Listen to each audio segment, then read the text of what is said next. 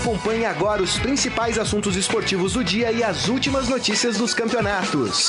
Estadão Esporte Clube. Muito bem, começando mais um Estadão Esporte Clube. Só um minutinho que o Carlão vai auxiliar aqui, tirar a câmera de frente do computador. Vai dar tudo certo no final. Já deu, tá bom, gente? É isso aí. Sejam todos muito bem-vindos. É, esse é o Estadão Esporte Clube, fechando a semana, sexta-feira, dia 19 de julho de 2019. É, aproveitem, participem aqui do programa através da nossa transmissão pelo Facebook facebook.com barra Estadão Esporte. Muito obrigado, viu, Carlão? Grande abraço, viu? Uh, gente, vamos falar hoje muito sobre rodada do Campeonato Brasileiro, uma rodada que pode ser influenciada pelo fato dos times jogarem a Libertadores no meio de semana. A gente vai falar muito sobre isso. Tem questão também de mercado. Felipe Coutinho tirou das suas redes sociais qualquer menção ao Barcelona. Ih, rapaz, tá de saída. A gente vai falar mais sobre esse assunto. Quem tá hoje aqui comigo é o Rafael Ramos, chefe de reportagem de esportes Estadão. Tudo bem, Rafael? Boa tarde, Grisa. Boa tarde, Calão, trabalhos técnicos, amigos internautas. Desculpa a voz afônica. É sempre um prazer estar aqui com vocês. Como você disse, uma sexta-feira quente aí, com rodado brasileiro, mercado agitado, enfim, vamos lá. É isso aí, muito bem, muito bem. Vamos fazer o seguinte, então a gente começa falando é, dessa notícia do Felipe Coutinho, né? Que coisa, o Felipe Coutinho que está sendo colocado aí para o Barcelona como moeda de troca em várias negociações, né? Uh, o jornal AS da Espanha uh, diz que o brasileiro removeu qualquer menção ao clube uh, no seu Instagram, que é a sua principal rede social, aquele trabalha mais. É, parece que não tem mais clima mesmo pro Felipe Coutinho lá no Barcelona, né, Rafael? Ele não vingou no Barcelona, né? Foi contratado do Liverpool com pompa, uma contratação caríssima, mas não conseguiu entregar aquilo que o Barcelona imaginava. É, ficou à sombra ali do Messi, não conseguiu atuar junto com o Messi, com o Soares. E, e, como é desejo do Barcelona contar novamente com o Neymar, ele foi colocado aí como moeda de troca. E é um ponto de interrogação na carreira do Felipe Coutinho, porque na seleção brasileira havia uma expectativa de que ele assumisse o protagonismo com a ausência do Neymar na Copa do Brasil, mas não foi isso que a gente viu. É, o Daniel Alves, é, o Everton, o próprio Gabriel Jesus na reta final ali da Copa América foram os principais destaques da seleção, enquanto o Coutinho foi aí, é, podemos dizer, coadjuvante na seleção brasileira e tem sido assim também no Barcelona. Em muitos jogos, inclusive, ele tem ficado no banco de reservas. Uhum.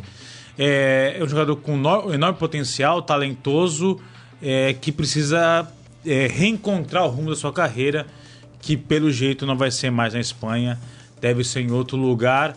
É, agora tem que ver também se o PSG quer, né? É, nessa troca com o Neymar, além é, do Felipe Coutinho, também está envolvido o Rakitic nessa negociação, o Dembélé, e fala-se em 100 milhões de euros. Tudo isso o Barcelona está oferecendo para tentar ter o Neymar de volta. É isso. É, outro jogador brasileiro também que chama atenção neste dia de mercado aberto do esporte é o Malcom, ex-Corinthians, né? Que é alvo de três clubes italianos: o Napoli, a Inter e o Milan. Lembrando que o, que o Milan, por exemplo, tem o Paquetá lá, né? Sim. O brasileiro também. Enfim, o jogador aí. Me parece, pelo que eu tenho visto nessa, nessa janela de transferências, que é um futebol italiano tentando se reestruturar, tentando voltar ao patamar dos principais clubes Sim. da Europa, né, Rafael? É, esse é um movimento iniciado já no ano passado, quando o Cristiano Ronaldo é, depois da Copa do Mundo, trocou o Real Madrid pela Juventus. É, e é agora, nessa, na esteira dessa contratação do Cristiano Ronaldo, outros nomes de destaque também estão indo para o futebol italiano. Que se a gente voltar lá atrás, né, na década de 90, era aí o grande centro do mundo no futebol, década de 80, é, mas perdeu espaço, até por conta também da economia italiana, que é, é, não teve aquele avanço nos últimos anos, isso teve reflexo direto nos clubes.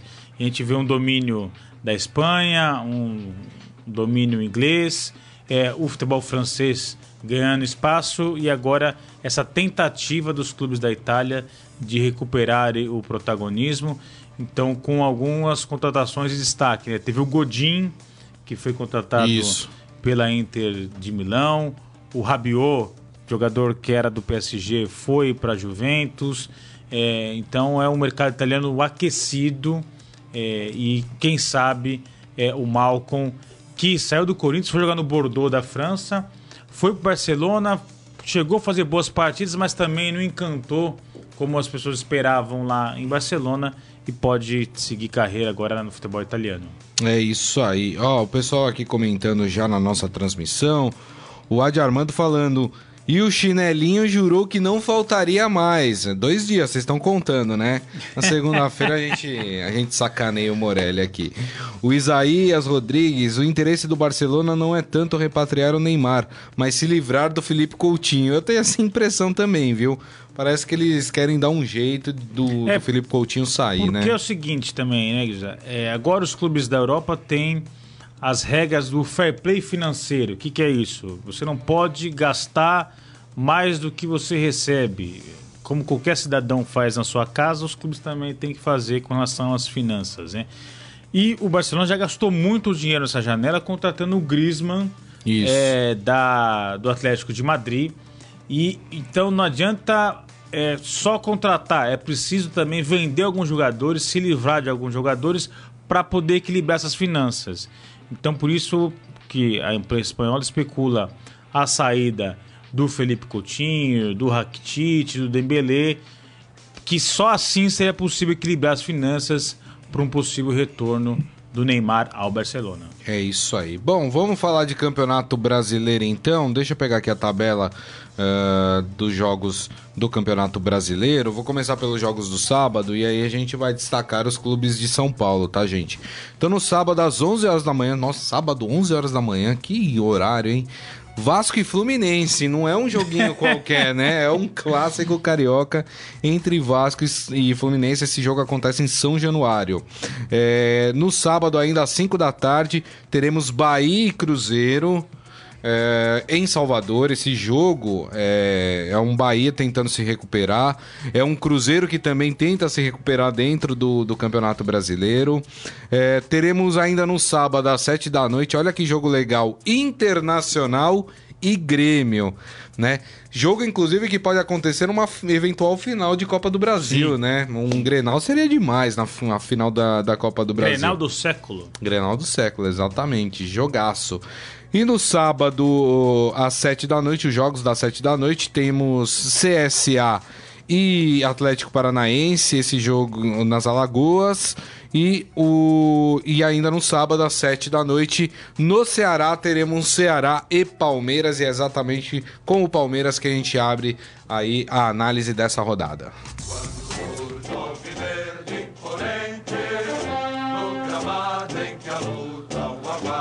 Bom, uh, Rafael, esse é um Palmeiras que vem para essa rodada do Campeonato uh, Brasileiro eliminado da Copa do Brasil, né? Por mais que se vende a ideia de que não, tá tudo bem, não sei o que, aconteceu. Todo mundo sabe que a ideia do Palmeiras era vencer tudo esse ano. É. Já não conseguiu o Paulista, que foi vencido mais uma vez pelo Corinthians. É, agora tá fora da Copa do Brasil e restou para o Palmeiras, além do brasileiro, a Copa Libertadores da América. É, que inclusive o Palmeiras joga na terça-feira na Argentina contra o time do Godoy Cruz. O Godoy Cruz não é um time que causa medo também, mas é um time argentino Sim. que sempre precisa ter cuidado. Qual é esse Palmeiras que vai jogar contra o Ceará? É um Palmeiras de olho na Libertadores ou é um Palmeiras que quer tentar é, fazer a manutenção da sua liderança do campeonato? É um mistão do Palmeiras, aí vários jogadores reservas que o Felipão vai escalar para enfrentar é, o Ceará.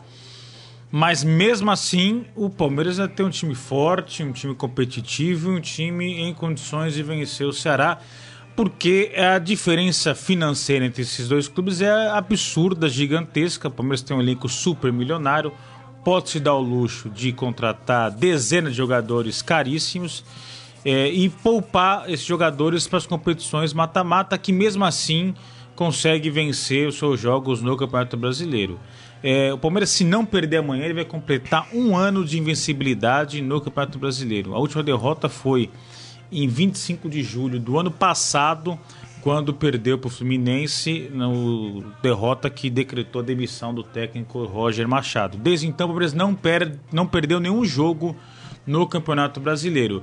É, isso não significa que o time do Palmeiras seja maravilhoso, um futebol vistoso. Muito pelo contrário, como é. a gente tem visto nas uhum. competições mata-mata. Exato. Com o Felipão, o Palmeiras, que não perdeu ainda no Brasileiro, foi eliminado da Copa do Brasil ano passado, foi eliminado da, Libertadores ano passado, isso. foi eliminado do Brasil do, do Campeonato Paulista. Paulista esse ano e foi eliminado da Copa do Brasil esse ano. Ou seja, são quatro eliminações de competições mata-mata que o Felipão acumula ele quer um especialista em mata-mata. É verdade. Felipão Curioso. foi campeão do mundo, campeão da Libertadores, campeão da Copa do Brasil, tudo em competição mata-mata, mas nesse seu retorno ao Palmeiras não tem conseguido fazer com que o time é, tenha sucesso nesse tipo de competição. Por quê?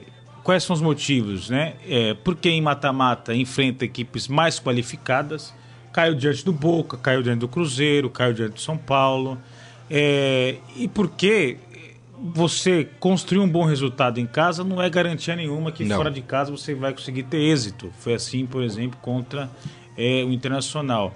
Em pontos corridos, o Palmeiras ganha de 1 a 0, se fecha na defesa e quando vai jogar fora de casa, o time consegue ali se segurar, se retrancar e somar pontos contra adversários mais limitados. Por isso que é, consegue essa discrepância de rendimento do Palmeiras em competições. Amanhã, por exemplo, tem totais condições de mesmo com o time reserva vencer o Ceará lá em Fortaleza, mas o foco tá, o Felipão foi contratado para vencer Libertadores. Isso. Então o foco tá no jogo de terça-feira contra o Godoy Cruz. Aliás, é engraçado porque quando o Palmeiras trouxe o Filipão, hum. e eu lembro de ter falado isso aqui no Estadão Esporte Clube, que assim, o Palmeiras estava contratando um técnico para ganhar mata-mata não técnico para ganhar campeonato brasileiro, porque o Filipão até então não ia bem em, em torneios que se exigi, exigia uma regularidade, e sim aquela coisa de tiro curto, como é o mata-mata. Mas o Filipão vem se mostrando ao contrário, né? Ele vem se dando bem nesses é, torneios é, que se preza pela regularidade, né? Até porque, por exemplo, o Palmeiras, se vencesse o Internacional, como venceu em casa é, o, por 1x0 eram 3 pontos a mais, sim, que o Palmeiras somava. Sim. Então, quer dizer, é diferente. E o 1x0 para o Palmeiras não foi suficiente para conseguir se classificar é. na Copa do Brasil. Então tem, tem essa diferença é. entre as competições. Na... Né? No Campeonato Paulista foram dois empates por 0x0 com o São Paulo, eliminação nos pênaltis. É, então, numa competição de pontos corridos, isso aí, no âmbito geral, não faz tanta diferença. É, Palmeiras esse ano no Campeonato Brasileiro tem cinco jogos em casa, cinco vitórias. É, e vai continuar assim. É. De 18 jogos como mandante, o Palmeiras vai terminar aí o ano com 14, 15 vitórias. É. É, no pontos corridos isso é muito importante, mas no mata-mata, se você ganhar de 1 a 0 em casa, perder de 2 fora, está eliminado. Né? Exato. Né? Então é isso Exato. que o Palmeiras. Essa discrepância que o Filipão não tem conseguido resolver com relação ao rendimento é. da equipe nesses dois tipos de competição. É verdade. Olha, notícia para o torcedor palmeirense: o Moisés está se aproximando aí de deixar o clube, né? Ele recebeu uma proposta do futebol chinês. O Palmeiras deve faturar aí com, com essa venda é, 21 milhões de reais pelo, pelo Moisés. Um valor que eu até acho um pouco baixo, mas também o Moisés é um jogador que caiu muito no seu rendimento, né, Rafael? Moisés jogou muito em 2016, quando o Palmeiras foi campeão brasileiro com o Cuca mas por problemas físicos, passou por cirurgia, caiu demais o seu rendimento, não tem apresentado bom futebol. É, hoje está no banco de reservas do Palmeiras. Acabou sendo crucificado também pela torcida por causa do pênalti que perdeu contra o Internacional. Então, é, problemas físicos afetaram demais o, o Moisés no Palmeiras. Se de fato se confirmar a saída ao futebol chinês, lá a gente sabe que o, o nível de exigência é menor do que aqui no Brasil. Isso todo jogador que vai para a China e depois volta para o Brasil relata essa diferença técnica e física. Quem sabe aí no, no futebol, no outro patamar aí abaixo do brasileiro, o Moisés consiga ter um rendimento melhor. É isso aí, muito bem. Vamos passar para os jogos do domingo. Deixa eu pegar a tabela aqui. A gente vai falar uh, dos jogos, por exemplo, das quatro da tarde. Nós teremos um Atlético Mineiro e Fortaleza. Teremos às sete da noite um Havaí e Goiás. E às 11 horas da manhã do domingo nós teremos um Botafogo e Santos. Então vamos falar do Santos?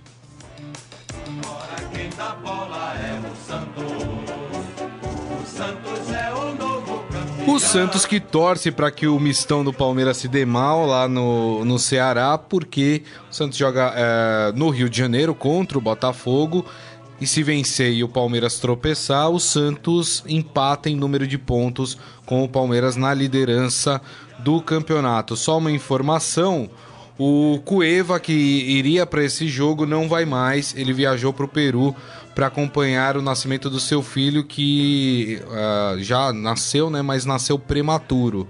Então o Santos, obviamente, não poderia ser diferente. Nesse momento, o jogador não teria cabeça para estar tá no clube o jogador foi ao Peru para acompanhar aí a evolução do quadro é, do seu filho. E esse Santos, hein? O Santos parece que voltou da parada da Copa América com o mesmo espírito que terminou ali o, a última rodada antes da Copa América, né, Rafael? É, o Santos tem, com relação ao Palmeiras, é, vantagem do calendário, né? O Santos só tem o Campeonato Brasileiro é, o São Paulo teve a semana inteira de treinos, enquanto o Palmeiras teve o jogo duro lá em, em Porto Alegre contra o Internacional. Então isso faz diferença. Você ter tempo para treinar, para recuperar jogador. O Santos vai com o time completo contra, com exceção do Cueva, mas time completo contra o Botafogo. O Palmeiras vai com o time misto, enfim. Mas o grande desafio do São Paulo, e é isso que o torcedor Santista quer nessa, nesse segundo semestre, é regularidade, né? O time do Santos é muito irregular com o São Paulo, faz às vezes uma ótima partida, no jogo seguinte joga muito mal, é, não consegue ter uma boa sequência de jogos. E como a gente já disse aqui, no Campeonato Brasileiro de Pontos Corridos, 38 rodadas, isso é fundamental. Com um time tenha uma, uma, uma, regularidade, uma boa sequência de jogos. É. Essa foi a receita do Palmeiras campeão no passado, o Corinthians campeão ano retrasado.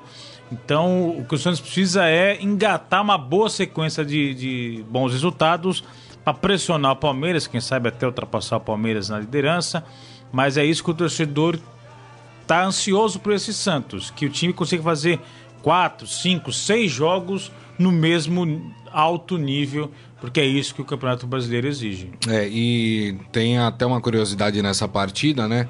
O Santos, que estava com os direitos de imagem atrasados do mês de junho, acertou essa semana esses direitos de imagem com os jogadores e com o técnico Jorge Sampaoli, coisa que ainda não aconteceu no Botafogo, né? O Botafogo está aí chegando a três meses de salários atrasados. Os jogadores têm feito um protesto silencioso uh, por causa do que está acontecendo, tanto que antes do hino nacional eles entram todos uh, com a mão tapando a boca, né? Como forma de protesto a isso. Uh, e é um, é um Botafogo que está vivendo um momento complicado contra um Santos que vem embalado, né, Rafael?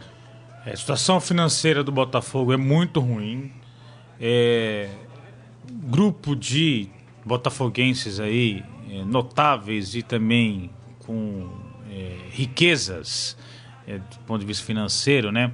É, estão, estariam até dispostos a ajudar o clube a sair dessa situação complicadíssima, emprestando dinheiro para o clube, dando dinheiro para o clube. É porque não tem como isso não afetar o rendimento dentro de campo. Lógico. É, o jogador sem receber salário, pô, tem conta para pagar, enfim. É, não, não só isso, mas também o Botafogo perde o poder é, de contratação na hora de buscar reforços, buscar jogadores, não tem dinheiro para competir com outras equipes. Aí jogador entra na justiça, consegue o seu passe, sai de graça do é, clube, né? Bloqueia as contas do clube na justiça, é. enfim. É, não tem como um clube conseguir bons resultados se financeiramente está um caos. É, então, por tudo isso, o Santos entra favorito. O Santos entra nessa partida é, com totais condições de vencer. Mas aí a gente retoma aquilo que a gente acabou de falar: falta ao Santos regularidade. Quando a gente acha que ele vai embalar, quando acha que vai fazer uma boa partida, o time decepciona. Toma uma goleada. Foi assim é, na Copa Sul-Americana, É, por exemplo, contra o River do Uruguai. exato. É, todo mundo esperava que o Santos ganhasse. Um vexame, e né? foi lá eliminado. É. To- A tendência é que o Santos, por ter mais time, é, vença o Botafogo, mas é um time que. Futebol não é uma ciência exata. É, né? e, e, e esse- se tratando desses Santos ainda, É, né, exato. fica mais evidente isso. Mas ressaltar que o bom trabalho que vem fazendo o técnico do Botafogo, mesmo com todas essas dificuldades, Barroca. né, o Barroca, é, o Botafogo tá ali, né, tá longe da zona de rebaixamento, quer dizer, tá conseguindo ali desenvolver um bom trabalho. Na última rodada do Campeonato Brasileiro empatou com o Cruzeiro no Mineirão, então quer dizer, é, tem, tem que se dar algum crédito também a esse time do Botafogo. Deixa eu passar aqui no Facebook, o Michel Caleiro não poderia ser o Borja ao invés do Moisés, falando da venda aí do Palmeiras. O problema é que o Borja não tem proposta né? É, o Borja não joga, então quer dizer, ninguém vê se ele evoluiu, se ele não evoluiu. É. Eu até disse que eu acho que pro Palmeiras seria muito mais negócio emprestar o Borja para um clube que utilizaria ele melhor, fazer uma vitrine pro Borja e depois sim começam a se ele vai bem, começam a aparecer as propostas e o Palmeiras pode negociar o jogador. Ah, mas eu não quero reforçar um adversário. Mas, amigo, você vai fazer o quê? Você vai colher. O Mulher trouxe até um dado aqui que vai, vai chegar a alguns meses eh, em que o Palmeiras vai ter que colocar mais 3 milhões pro Borja, né? Que, é, que tem a ver com o contrato que o Palmeiras assinou com ele. Ou seja, vai gastar 3 milhões? Não, empresta o cara. E aí você consegue fazer o- a negociação, A gente né? Rafael? começou o programa falando do Felipe Coutinho, né? É. Que não deu liga no Barcelona. O Borja não deu liga no Palmeiras. Recentemente ele completou 100 jogos pelo Palmeiras, ou seja, não é falta de oportunidade, ele jogou 100 vezes pelo Palmeiras e não consegue jogar bem, não consegue produzir. É, acho que tem que retomar sua carreira em outro lugar, porque no Palmeiras é muito complicado. Mas que lugar é esse, né? Que clube estaria disposto, interessado em contratar o Borja? Essa que é a grande questão. É, exatamente. Ó, o João Carlos Mendes falando: duvido que o Felipão tenha aprendido alguma lição com o jogo de quarta. Quanto ao Moisés, agora vai jogar pôquer na China. Vai ver que é isso que ele é bom. Ó, rapaz, tá- tem alguém que não gosta aqui do Moisés, hein? É, o Ivan Jorge Cury falando como um treinador como experiência do Filipão coloca jogadores sem condições de jogo. Queria entender. Eu também. Eu queria entender ainda o porquê que ele prefere Lucas Lima ao invés de Gustavo Scarpa, que pra mim é muito mais jogador do que o Lucas Lima, né?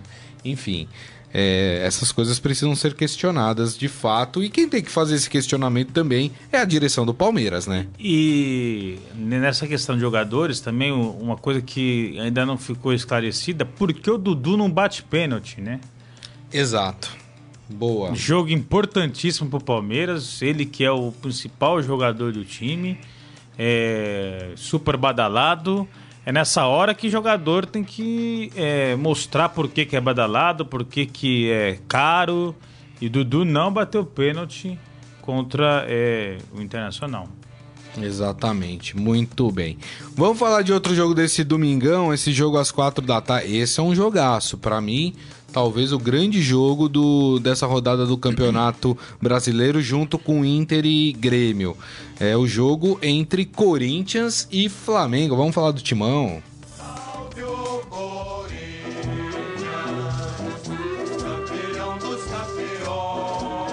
É, rapaz, o Corinthians, deixa eu só pegar aqui os dados, joga na Arena Corinthians, como eu disse, às quatro da tarde contra o Flamengo. Com uma curiosidade, você sabia que Fábio Carelli e Jorge Jesus já se enfrentaram? Você vai falar, mas como assim? Imagina, o cara tá chegando agora aqui no futebol brasileiro, como eles se enfrentaram?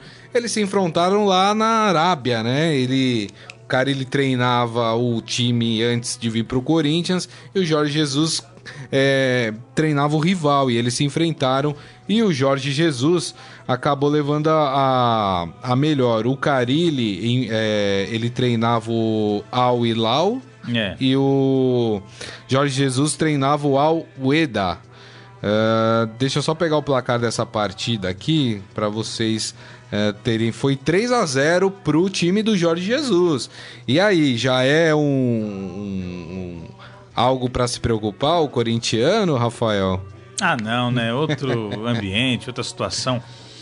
É, a questão é, o Corinthians é, não está na Copa do Brasil, não está na Libertadores, então teve a semana inteira aí pro Carilli treinar é, com os seus jogadores. Enquanto o Flamengo teve um jogo duríssimo contra o Atlético Paranaense e foi eliminado da Copa do Brasil. E tem quarta-feira jogo no Equador contra o Emelec é. pela Libertadores. Né? O, o Carilli dizia que o Corinthians iria melhorar depois da parada da Copa América, que é, seria um período importante para ele fazer ajustes.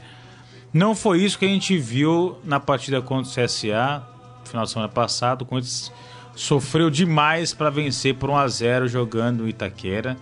Então o torcedor que foi ao estádio esperando um outro Corinthians, um time renovado, um time mais ofensivo, mais envolvente, se decepcionou. Agora se passaram, se passou uma semana desde aquele jogo contra o CSA. Que Corinthians é esse que vai jogar contra o Flamengo? Vai ser o Corinthians que subiu um degrau nessa evolução ou vai ser o mesmo Corinthians que sofre na criação, sofre para envolver o adversário, para criar jogadas? Então, vamos ver, é, porque o Carilli chegou, mas é, é conquistou o título paulista, mas está devendo futebol. Corinthians precisa jogar mais e por enquanto ainda não conseguiu apresentar um futebol minimamente aí convincente para o seu torcedor. Com o Flamengo, é só início de trabalho do Jorge Jesus. É. é. Ele teve a estreia contra o Atlético Paranaense, lá em Curitiba. Uma ótima partida contra o Goiás, 6 a 1 A torcida ficou empolgadíssima, encheu o Maracanã. Já virou o melhor time do Brasil. Foi eliminado na quarta-feira é. pelo Atlético Paranaense. Então, que Flamengo é esse que vai enfrentar o Corinthians também? Preciso ter calma, preciso avaliar, porque é, é você também não transforma um time da noite para o dia. Então preciso ter calma para ver é, qual os efeitos do trabalho do Jorge Jesus dentro do Flamengo, que tem um jogo importantíssimo no meio da semana pela Libertadores. É, mas eu prevejo também, como você disse aí, um jogo de alto nível, o jogo mais interessante aí dessa rodada. Exatamente. É, assim como o Palmeiras, né, o Flamengo tem a Libertadores como é o seu principal torneio no ano. Então há uma probabilidade, né, já que o Flamengo tem que se deslocar até o Equador, não é uma viagem fácil até o Equador. Muito provavelmente o Jorge Jesus deve aí poupar alguns atletas. O Flamengo tem um elenco muito, muito vasto também, né? Mas é, jogando contra o Corinthians nos domínios do Corinthians, né? A partida se complica. É, o Flamengo tem um elenco muito vasto, mas na quarta-feira sentiu demais a falta do Arrascaeta, que saiu machucado é, é, logo no, no início do jogo. É, sentiu demais também a ausência do Bruno Henrique, jogador também que foi cortado ali momentos antes do jogo. Então, por mais que o Flamengo conte com grandes jogadores, é, é, nomes como Arrascaeta, Bruno Henrique, são jogadores que podem fazer diferença e não fizeram na quarta-feira. Exatamente. Muito bem, muito bem. É, vamos já aqui palpitar aqui nesses jogos. Uh, e aí depois a gente fala do São Paulo, porque o São Paulo só joga na segunda-feira. E, e, aí a gente faz um adendo aí pro São Paulo. Vamos começar pelo jogo de sábado: Ceará e Palmeiras. No Castelão. 1 um a 1 um. 1 um a 1 um. É o meu placar também, 1 um a 1 um. Bom placar. No domingo, 11 da manhã, no Engenhão, Botafogo e Santos. 2 a 1 um, Santos. 2 a 1 um, Santos. 1 a 1 é... No domingo, 4 da tarde, Arena Corinthians, Corinthians e Flamengo. 1x0 Corinthians. 1x0 Corinthians, 2x1 Corinthians para mim. E vamos falar de São Paulo agora. Salve o Tá precisando ser salvo mesmo, viu? Porque a coisa não tá fácil lá pelos lados do São Paulo. São Paulo que enfrenta na segunda-feira, às 8 da noite, no estádio do Morumbi, a Chapecoense. É jogo para ganhar, São Paulo. Não, né? não ô, dá pra. Carlão, você que tem boa memória, qual foi a última vitória do São Paulo? Contando brasileiro Ih, rapaz. e Copa do Brasil. Faz tempo, né? Ih, Então, rapaz. o é? São Paulo, é, sério. Deixa, eu, deixa, eu, deixa eu ver aqui. São é, Paulo, um momento delicado. Olha, dos É. últimos cinco jogos, o São Paulo perdeu um e empatou quatro. Então, isso no brasileiro. No brasileiro, só tô Se pegando o juntar a brasileiro. Copa do Brasil, que foi aqueles dois jogos contra o Bahia, eu acho que o São Paulo tá a oito jogos sem vencer uma partida. A fase não é boa. O São Paulo é o nono colocado com 15 pontos. O São Paulo até que fez uma boa partida contra o, o Palmeiras no final de semana passado, sobretudo no primeiro tempo, mas a fase não é boa. Estão botando até a culpa nos refletores do Morumbi. Foi super elogiado os refletores eh, durante a Copa América. Chegou no Brasileiro, a culpa do refletor que o, São Paulo não conseguiu vencer o Palmeiras, enfim. E perde o Pablo, né?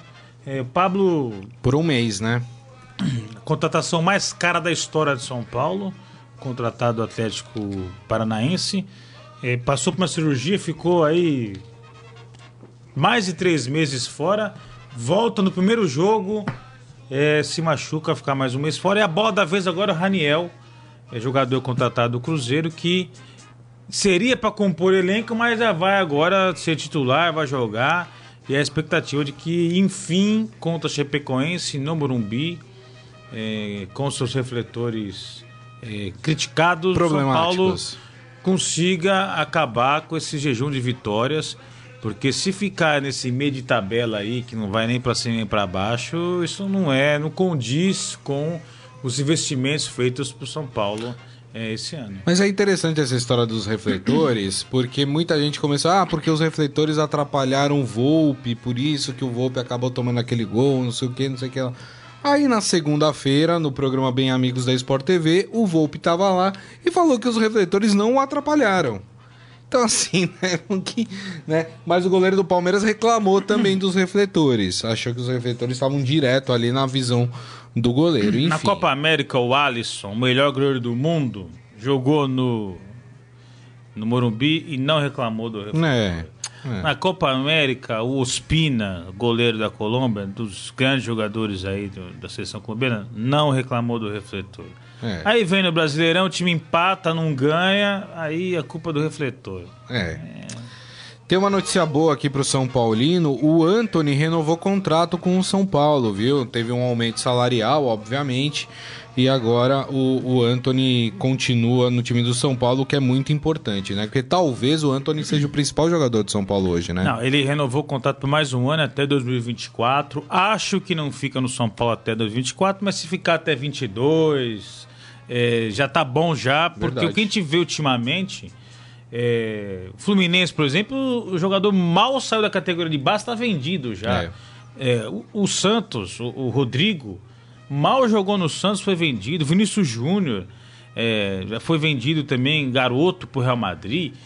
Então, cada vez os atletas estão sendo mais cedo, aí sofre com problema de adaptação lá na, na Europa, sofre para ganhar massa muscular, para se entrosar, enfim, para ganhar ritmo de jogo, aí é emprestado para outro clube, muitos ficam pelo caminho e acabam não tendo sucesso. Tomara que o Anthony fique no São Paulo, construa pelo menos esse início de carreira dele no Morumbi, é, ajude o São Paulo a acabar com essa seca de títulos, São Paulo consiga conquistar um título e aí chegue na Europa mais encorpado, com peso, com um, lastro, com currículo. Né, e não, não saia tão garoto aqui do Brasil. O Neymar, por exemplo, não sabia que ele ia sair do É. Santos, que ele ia ficar aqui.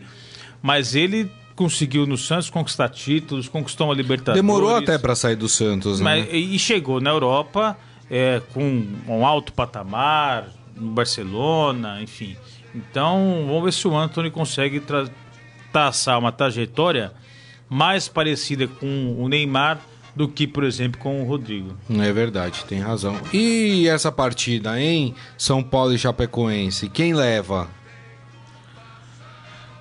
Pelo elenco, pelas contratações, pela história, pelo mando de campo, o São Paulo é favorito para Nossa, ganhar. por um, por um.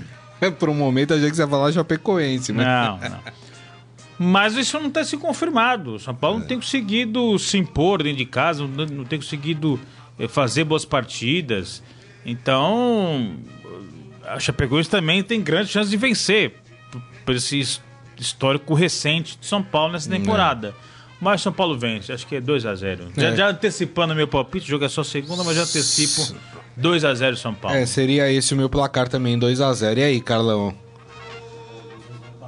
2x0, tá bom? Mas pra quem, Carlão?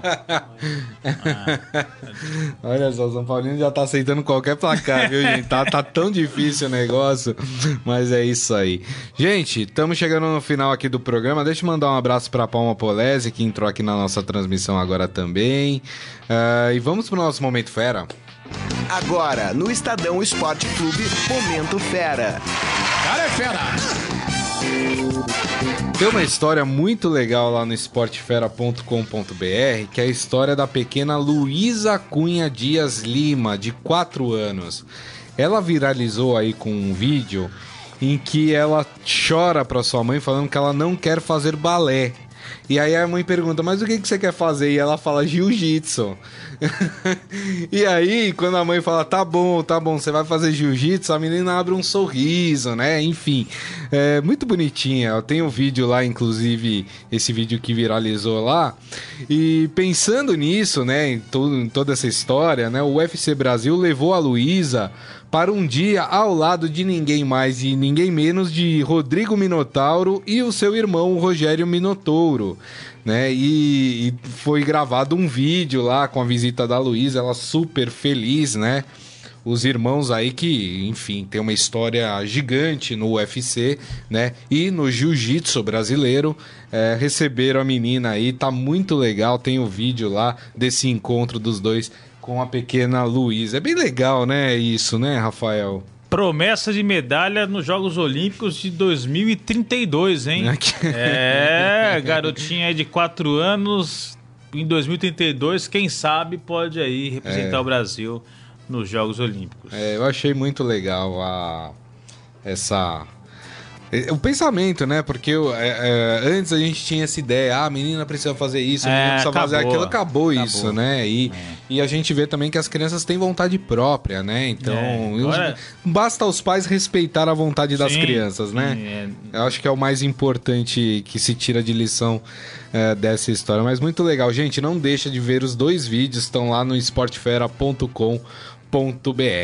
E assim nós terminamos o Estadão Esporte Clube de hoje, agradecendo mais uma vez a presença do Rafael Ramos. Muito obrigado, viu, Rafael? Eu que agradeço pelo convite, é sempre um prazer estar aqui com vocês. Bom final de semana a todos. É isso aí, gente. Esse programa daqui a pouco estará disponível em formato podcast.